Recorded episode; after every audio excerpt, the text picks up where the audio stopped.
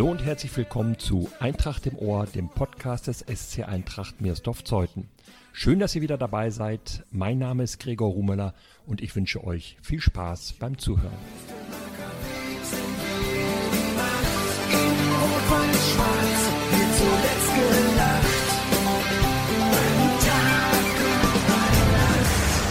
Er betreibt eine Sportart, die bei der Eintracht unterm Radar stattfindet. Badminton ist seit 1998 eine Abteilung des Vereins, die steht im Schatten des Fußballs. Zeit, die Sportart ein wenig ins Licht zu rücken. Herzlich willkommen, Markus Engel. Ja, hallo, auch Gregor.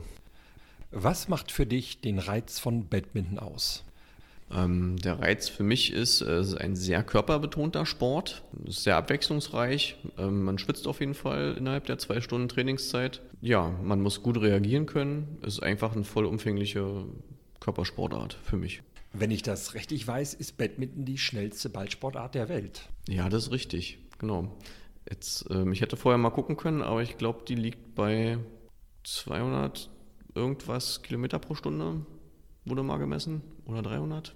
Also ich habe mal nachgeschaut. Der Weltrekord liegt wohl bei über 400 Stundenkilometern bei einem Schlag. Hast du bei dir selber mal gemessen, wie schnell deine Schläge sind? Nein, die haben wir natürlich nicht gemessen. Aber man, man merkt den Unterschied, wenn man ihn gut trifft, mit, auch mit genügend Kraft, dann merkt man ja den schönen Knall im Netz. Also dann weiß man, dass der gut unterwegs war. Erklär doch bitte mal einem Laien, was ist der Unterschied zwischen Badminton und Federball? Der Unterschied ist, dass man Badminton ähm, unter Turnierbedingungen, also A, auf dem, auf dem Feld spielt und B, mit dem Ziel, den Gegner auszuspielen. Und Federball ist das, was man zu Hause im Garten macht mit den Eltern zusammen. Dass man miteinander versucht, möglichst viele Ballwechsel hinzubekommen. Was zeichnet aus deiner Sicht einen guten Badmintonspieler aus? Ja, er muss reaktionsschnell sein, ähm, technisch versiert. Er muss den Gegner antizipieren lernen, also lernen, ähm, wie er reagiert bei gewissen Schlägen. Und ja, natürlich Ausdauer muss er haben. Ja, auch äh, ein bisschen geschickt sein, ein bisschen pfiffig, ne? so eine Sache. Wie bist du zum Badminton gekommen? Das geht zurück äh, bis in die Grundschulzeit, im Prinzip durch meine damaligen Klassenkameraden. Da gab es mehrere, die äh, im Prinzip im Badmintonverein waren und da bin ich dann in der dritten Klasse mit dazu gerutscht. Also über Freunde.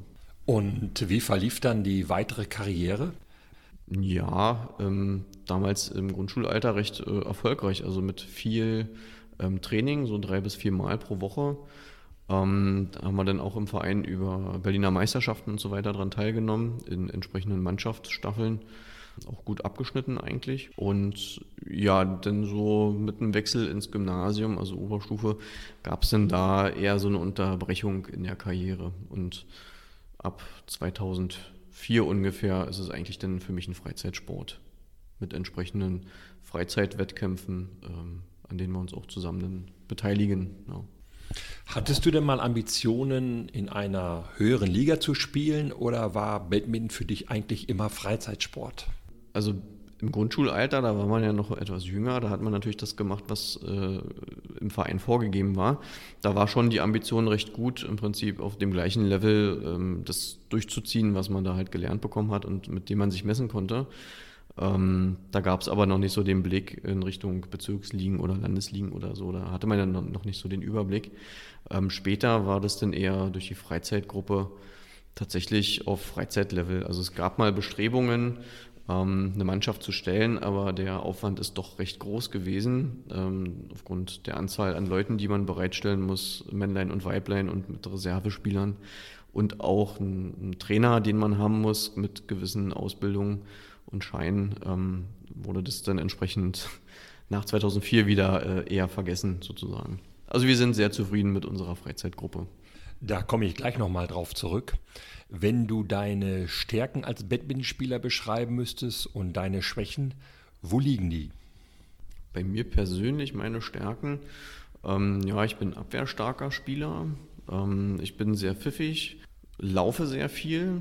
Dadurch macht man den Gegner auch gerne Mürre, weil der nicht mehr weiß, wo er hinspielen kann. Schwächen, naja, wenn halt die Kraft mal zu Ende ist, dann ist man schwach geworden. Badminton ist eine Abteilung der Eintracht, die, das hatte ich eben schon mal gesagt, ein bisschen unterm Radar ist. Wie viele Leute kommen bei euch zum Training und wie läuft das dann eigentlich ab? Ja, also bei uns in der Montagsgruppe sind wir ungefähr zehn Leute. Dann gibt es ja noch die Donnerstagsgruppe ähm, bei der Karin. Da sind es auch ungefähr zehn, zwölf Leute. Und das hängt immer sehr davon ab, wir hängen ja alle im Berufsleben oder ähnliche Sachen, wie halt jeder so kann am Trainingstag. Also wir sind mal in voller Besetzung da, mal sitzen wir auch nur zu dritt oder zu viert auf dem Feld. Das variiert stark, wird aber alles vorher über dank WhatsApp-Techniken und so weiter abgesprochen, dass keiner alleine vor einer verschlossenen Tür steht. Wie lange trainiert ihr dann so? Zwei Stunden oder wie lange dauert so eine Einheit? Ja, genau. Wir haben zwei Stunden Trainingszeit, genau. Trainiert ihr eigentlich unter Anleitung oder tut ihr euch einfach zusammen, zu zweit oder zu viert, je nachdem, ob ihr Einzel oder Doppel spielt? Also es gab ähm, zwischendurch mal die Phasen, da haben wir halt aktiv Training gemacht, so für eine halbe Stunde ungefähr. Also mit Technikanleitung, gemeinsame Erwärmung ist dann irgendwann eingeschlafen. Ähm, mittlerweile machen wir es so, dass wir uns auch ein bisschen warm spielen und dann halt gleich in die Doppel halt äh, einsteigen und immer variieren, wer mit wem zusammenspielt.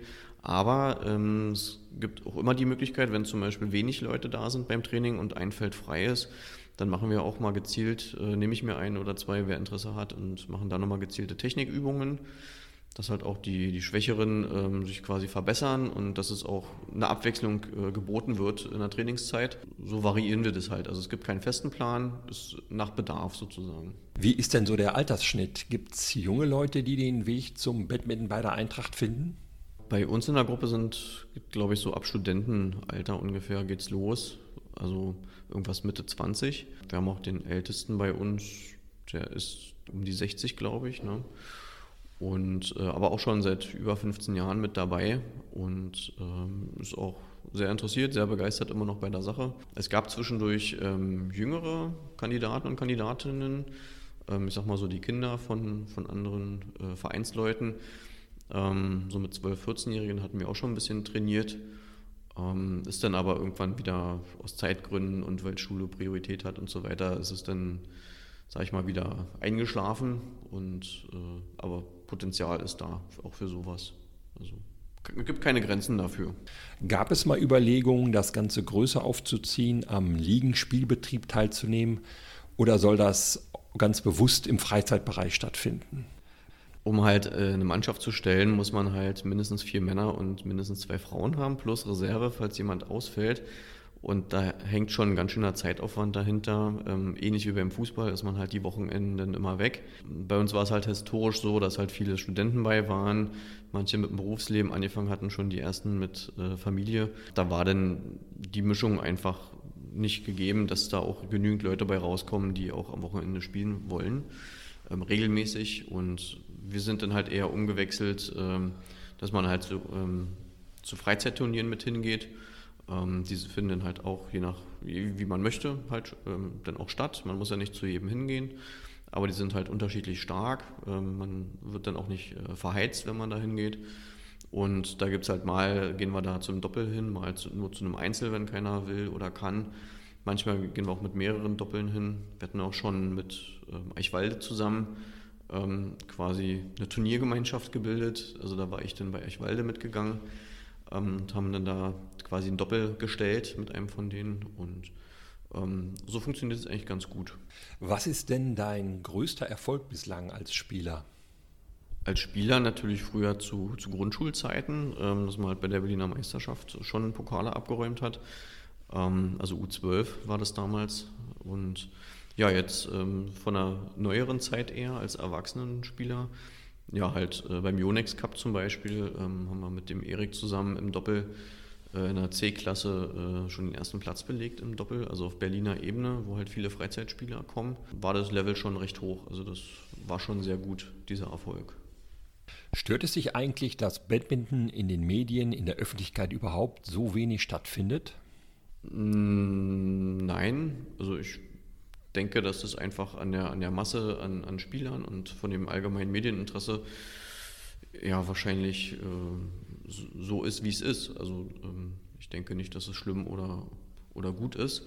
Es ist einfach so. Ähm, es ist natürlich nicht so finanzstark wie ein Fußball. Ähm, äh, der ganze Apparat, der dahinter steckt, ähm, ich denke, die Spieler, die sich für Badminton interessieren, finden den Sport gut und gucken sich auch die Sachen an. Ich hatte mal das Vergnügen, vor zwei Jahren konnte ich mal in Mülheim an der Ruhr, also bei Düsseldorf, an einem internationalen Turnier als Zuschauer mal teilnehmen, wo halt wirklich international ähm, Asiaten, alles Mögliche aus Europa, Amerika, alles vertreten war. Und es war schon wahnsinnig faszinierend, auch wenn es nur Vorrunden waren.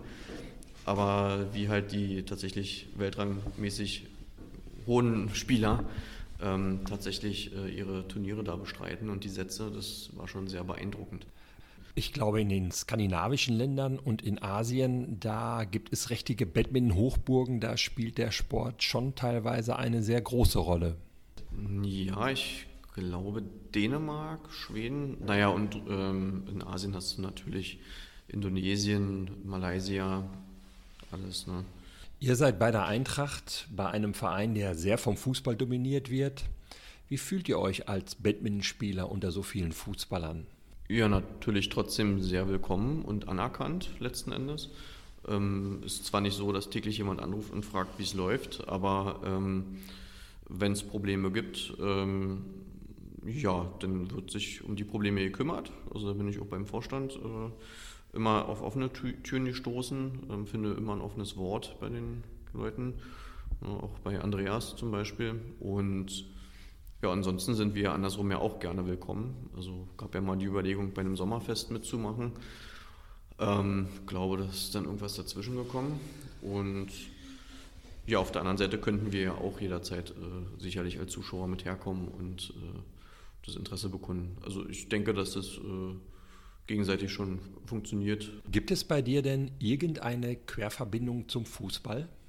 Ähm, ja, tatsächlich. Also ich habe auch Trainerscheine gemacht. Ich habe äh, auch Fußball selber aktiv gespielt, seitdem ich 18 bin. Und ja, vorrangig damals bei, äh, also auch im Landkreis bei Zernsdorf und bei Merkur Kablo Ziegelei. Und hatte auch bei Kablo Ziegelei dann meine Trainerscheine gemacht, habe auch dort äh, Bambinis trainiert und auch eine Frauenmannschaft damals, äh, 2008, 2009 ungefähr. Also ja, Quervermischung gab es auch, ja. Hab, bin dann aber halt mit der Trainertätigkeit irgendwann zu Ende gewesen und habe mich dann halt nur noch aufs Badminton konzentriert, auch wegen der Arbeit und allem drum und dran. Eigentlich ist Badminton ja wie gemacht für Corona-Zeiten. Ihr spielt in einer großen Halle, da verteilen sich die Aerosole ein wenig besser und zwischen den Spielen ist ein Netz, da wird automatisch ein gewisser Abstand gehalten. Aber ich glaube, ihr dürft derzeit auch nicht spielen, oder? Nein, dürfen wir nicht. Äh, gibt zwar im Moment, glaube ich, die Vorgabe, dass der Kontaktsport okay, äh, nicht okay ist. Äh, kontaktloser Sport wäre ja okay. Man dürfte sich ja auch freizeitmäßig mit einem zweiten treffen.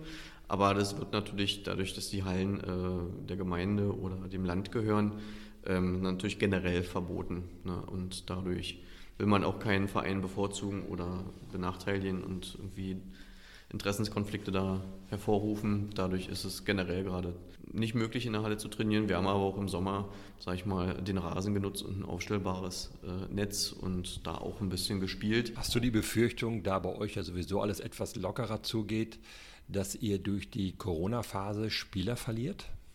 Nein, ich denke nicht. Also da sind wir, glaube ich, alle intelligent und clever genug. Ähm, äh, den Prozess, der gerade da stattfindet, zu verstehen. Ähm, das ist halt so. Es betrifft ja auch nicht uns jetzt hier bei uns in unserer Halle, sondern es betrifft ja alle äh, landesweit sozusagen.